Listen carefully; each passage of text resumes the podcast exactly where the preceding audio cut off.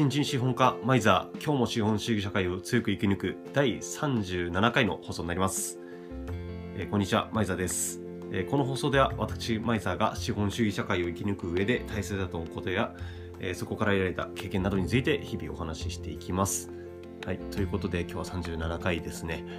いやごめんなさいね。ちょっと最近あの あれですね、労働、アッセント労働審判の翻訳文作りでちょっと忙しくて、結構投稿があんまりできてないんですけど、ちょっとさすがにほっときすぎたなということで、ちょっと久しぶりの投稿になります。はい。あの、本当に今、急ピッチで進めてまして、急ピッチって言っても、まあ、かなり、ああの、か文字、その音声の書き起こしって、もう結構骨が折れる作業で、なんですかね、あの、普通の書き起こしと違って、一言一句、まあ、基本的に「あ」とか「えっと」とか「うんあはい」とかさなんかそういうなんていうんですかねこうちょっとした言い間違いとかちょっとした言葉とかも全部書き漏らさずに書いていくわけなんですね。であとそのい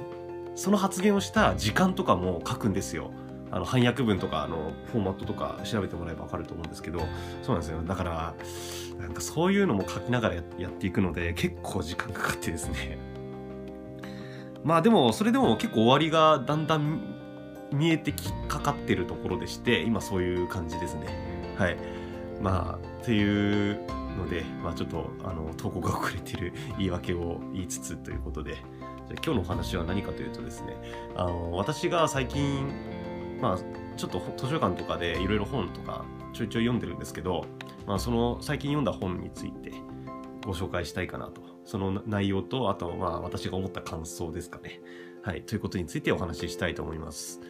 えー私が最近読んだ本はですね、えっ、と、超限戦っていう、わかりますかね？聞いたことあるかわからないですけど、えー超、超イケてるとかの超に、えっ、と、限界の限に、えっ、と、戦いで超限戦っていう風に書くんですけど、まあ、超限戦っていう、まあ、多分 Amazon で調べてもらえば出ると思います。あれですね、えっ、と、中国の、あの、現役とか、もう退役した人か、ちょっとどっちか忘れたんですけど、まあ、現役の将校とか、退役軍人とかの人が、あの、書いてる、人民解放軍の軍人が、軍人と元軍人が書いた本でですね、で、実際書いたのが、1999年とか、なんか結構それぐらい、なのでまあ20世紀ぎ末みたいな時に 書いた本なんですよ。で、それが今復刻されて最近、まあ、2020年に新しくまた出版されたっていう本なんですね。はい。で、その本なんですけど、まあ内容としては、えっ、とこ、これからの戦争っていうのは、21世紀の戦争っていうのは、あの武力じゃないんだと。武力も含まれるけど、武力っていうのは、所詮一つの形態に過ぎないっていうことを書かれてるわけですね。であと戦場とかもあのいわゆる何ていうんですかねドンパチやるなんか平原とかなんか紫外線とかあるじゃないですか。なんか物理的な空間とかでドンパチやるっていうのだけじゃなくって何て言うんですかねそのサイバー空間とか貿易船とか貿易戦争とか、まあ、最近あのトランあのトランプ政権の時とか中国とアメリカって貿易戦争とかやってましたけど、まあ、あんな感じで関税で戦いやったりとかあと金融戦通貨危機とか起きるじゃないですか。ああいうのとかを仕掛けるとかなんか、まあ、そういうなんですかねマーケットとかのサイバー空間とかあとはですねまあメディア戦とかこうなんですかね、いわゆるプロパガンダ合戦みたいな感じでそういう人々の心理とか頭の中とか思想とかも戦場になりうるんだってだからもう戦争っていうのはもうこれからそういうなんかドンパチあの物理的な空間で銃とか戦闘機とかミサイルとかでドンパチやってるっていうだけじゃなくてもうそれはもう所詮戦争の一形態に過ぎなくてもう戦場もその戦争の方法とかももうあらゆるもう非軍事的な手段でも戦争っていうのはできるんだっていう。てかむしろそっちの方があの武力使うよりもなんなら効果高い時もあるあるんですよみたいなことを書いてあってまあでも今かん今の時代で考えてみると結構、うん、まあ当たり前なのかなってことを書かれてるんですけどまあそれがすごいのはそれが20世紀末に書かれた本っていうことなんですよね。うん、だからその当時に特になんかそんなことがあんまりなんか表面化してなくって、うん、なんかそんな時代にそういうことをなんか予想できてたっていうのはすごいなって思うんですね。であのであとは書かれてたのはその戦争っていうのもあの国と国がやるものじゃなくってそのだけじゃなくて国対個人とかえっ、ー、となんですかね国対あの非非国家組織とかなんかそういうものがもう戦争になりうるみたいな、ん、あ戦争の相手になりうる。国対国っていうのは、まあ、一つの形態その形態に過ぎない。あのその戦争を起こす主体っていうのも国家だけじゃなくて非国家とか、えー、多国籍の組織例えばあれですよね、えーと、EU とか、えー、ですかね。NATO もそうですよ。ねあと ASEAN とかもそうですしあとは多国籍企業。あの非国家だけど多国籍な企業みたいな。というのもなんかそういう戦争を起こすとかそういう戦争をする上での重要な主体になる主体になるって言われててあとは個人ですよね。普通の個人がまあ、あの武器で叩くっていうのは無理ですけど例えばあのサイバーテロとかなんか、まあ、ハッキングとかって別に個人でもできますしで実際やっぱその本でも書かれた書かれてたのはその人個人がそのアメリカとかのそういう省庁とかそういうところに対してサイバー攻撃仕掛けて結構まんまとやられちゃったみたいな。電力会社とかそういうところもまんまとやられちゃったみたいなことが書かれてて。まあ、うん、今の時代と言ったら結構当たり前なのかなと思うんですけど。でまあそういう本なんですね。あの簡単に言ってしまうと。まあもうあの武力とかそういういわゆる昔のいわゆる物理的戦争っていうのは、まあ、あくまで一形態に過ぎなくてその戦争の手段っていうのは軍事手段もあれば非軍事手段もあってそれ以外にもあの戦争をするする主体っていうのも国家だけじゃないっていうのが今の世界なんだ21世紀のこれからの時代なんだって言っててまあそう言ってたらあれですよあの2001年の 9, 9月11日のあの同時多発テロっていうことで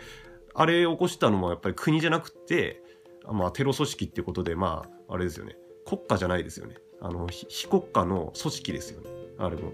うん。だからそういうのが起き、あの、そういう国家に対して重大なダメージを与えることに成功してしまったということで、まあなんか、その最初の前書きのところで残念ながら私の予想が当たってしまったようだみたいなこと書いてるんですけど、うん、まあ予想が当たったっていうにはちょっと予想が広すぎるなっていうのも あるんですけど、まあそういうことが書いてあったっていうことなんですね。でこの本を読んで私が思った感想としてはまず戦争の定義ってものがどういうものなのかっていうことを書いてあってでそこに書いてあるのが戦争っていうのは、えー、他者とか相手に対して強制をして自分の利益を満足させる自分の利害を満足させる行為だって書かれてるんですよ。なんでなんかこう武力を使って相手をなんか圧迫するとかももちろんそうなんですけどあそれだけではないと武力を使うことだけが戦争じゃなくてその何でもいいんですよ。もう相手に何かしらの手段を使って相手を強制して自分の利害を満足させることが戦争って書かれたんですよ、ね。うん、だからあのそれのためには例えば、まあ、経済的になんか経済制裁を課してこう相手を苦しめるでもいいですし、まあ、あとはサイバーテロとか起こしてこうハッキングしてもう大混乱に起こ例えばもうその相手の国のシステムをダウンさせてもうなんか大混乱を起こすっていうのでもいいですしあとはなんかメディア戦を仕掛けてこうなんか相手の国の世論相手の組織の世論を自分に有利な方向に持っていくっていう方法でもいいですし、まあ、あとは法律戦とかなんかそういう自分にとって有利なルールを国際的に作るとか、まあ、そういうのが、まあ、国が主に国がそういうことをやるんですけどまあ、そういう方法で自分たちの都合のいいあの状態に世の中を持っていくっていうか世界を持っていくみたいな方法をまああれですよね相手をに強制して自分の利益を満足させるっていうことですね。だからそういうのも全部が戦争だって書かれてるあったんですよ。でこの定義に関しては本当に見事だなって思っていて、うん、でそれでを見て思ったのがあこれってまさに今自分がやってることじゃんって思ったんですよね。今自分がやろうとしてることですよね。まああれですよ。斡旋と労働審判ってまさにそうですよね。あの相手に対してこうなんかまあ今翻訳文なんで書いてるかって言ったら、まあ、証拠を作る証拠と書類として作って黙々そのために黙々と大変ですけど書いてるわけですよ。で書いてで、えー、それをまああれですねあの斡旋と労働審判って、まあ、あの斡旋だったら労働局で労働審判であれば東京地裁っていうその司法の場所でそれを提出して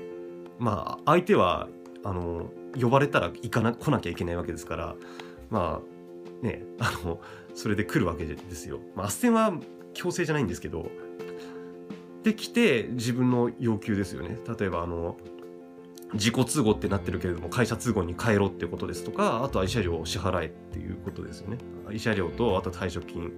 あの自己あの自分の会社の5年以内で退職すると自己都合退職だと退職金出ないのでいやそれはさすがにねえだろって思ってあのこれ明らか会社都合じゃん。で会社都合だったら退職金出すのが当たり前だよねって言って会慰謝料プラス、えー、退職金。であの支払いが遅れた分のあとは金利も支払ってもらってでプラス、えー、会社都合退職にその退職理由を変えてもらうっていうそういう自分の要求を飲んでもらう。で飲んでもらわない場合であればあのまあそのどういう人が裁判官っていうかどういう人が仲裁のその審判員とか斡旋員になるかわからないのでもしかしたら会社の方に有利な状況に持っていく可能性もかん、まあ、人によっては考えられるんですよ。でそうなった場合でも別にあの自分としてはあの方法はあってあのまず斡旋で型がつかなかったら労働審判を起こしますよっていうのは起こすか起こさないかっていうのは私の方で握られてるわけでで労働審判でもし決まんなかったとしたらあの労働裁判っていうのが次あるんですよもしあのあんまりレアケースですけどあの泥沼化させようと思えば別に私、まあ、相手もそうですけどこっちの一、まあ、相手はやること多分ないと思うのでこっちの一存で別に異議申し立てすれば労働裁判の方に持ってこれるわけですよ。でこれって何がすごいかって労働裁判になると、えー、なんですかね今まではそのクローズドな中で行う出来事なんですね。その労働審判といい斡旋といい。その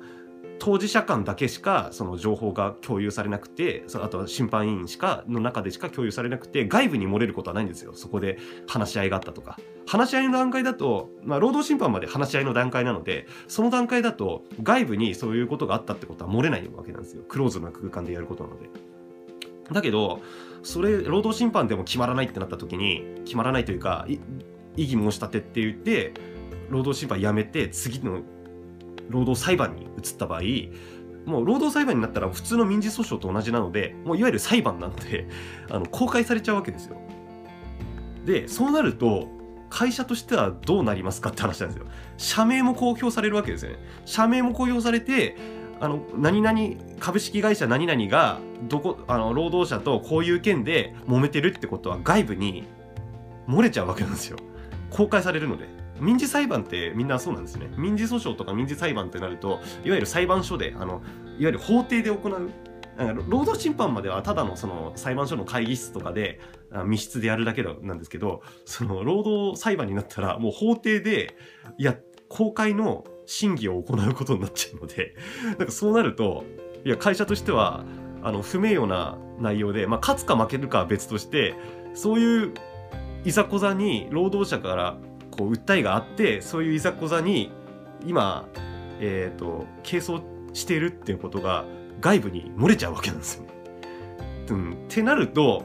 まあ、会社としてはかなりネームバリュー的になんかダメージレピュテーションリスクをかなり負ってしまうっていうことになるので別に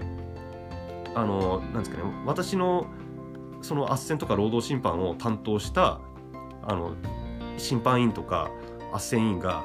なんか会社に有利なことを仮に言ったとしても、まあ、別にそれで「あそうじゃあ労働裁判に持っていくわ」って言ったらあのそっちに持っていくことできる私の一存でやろうと思えばできちゃうわけなんですよね。それは会社がどうあがこうが別に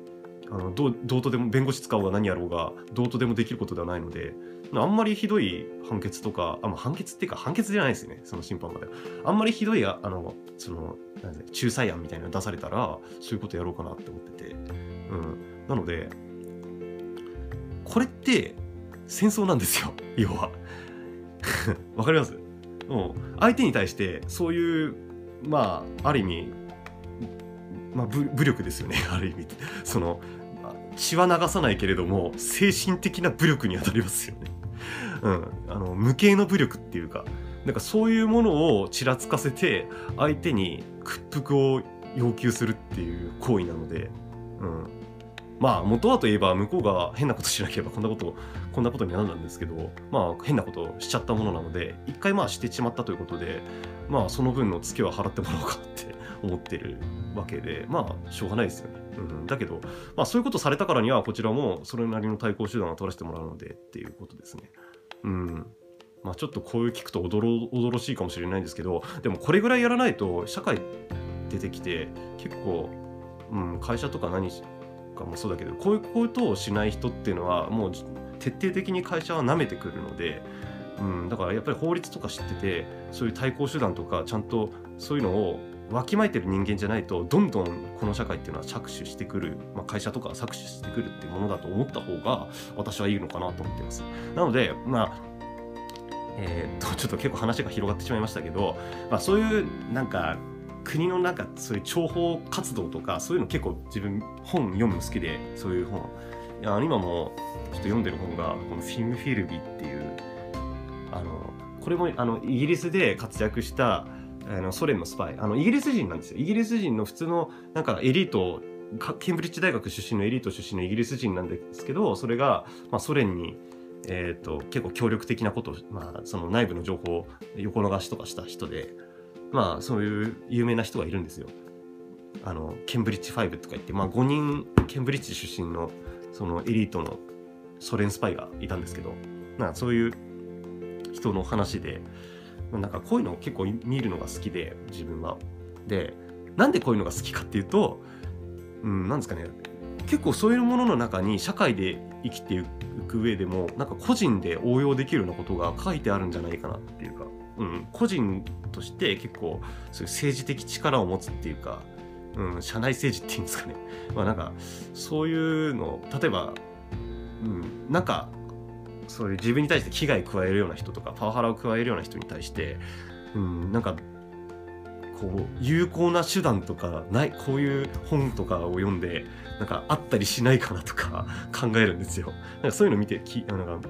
うん、知ってると面白いかなっていうので。うん、っていうね、なんか結構黒い欲望というか、なんかそういう欲望でこういう本を読むのが結構好きで。うん、なかなかこれ聞いてると性格悪いやつだなって思うかもしれないんですけど、まあでもこれぐらいじゃないと、うん、世の中生きていけないかなと思ってます、思ってますので。うん。まあ世の中、うん、社会って戦場ですからね、なんだかんだ。弱肉強食で、うん、戦場で、うん、あの、流血の戦争はしないですけどあの血で血を洗う戦争はしないですけど血を流さない冷酷な戦争は行われてるかなと。この世のあの社会では。思いますのでなので皆さんそういう社会に生きてると思って、うん、あの強く皆さんも生きていくっていうのが私の、えー、持論というか私のおすすめの生き方だと思ってます。はい、という取り留めのない話でしたがまあ今日は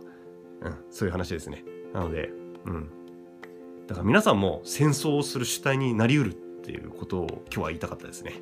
はい。じゃあちょっと話は長くなってしまいましたが、今日の放送は以上になります。はい。では、ありがとうございました。それではまた。さよなら。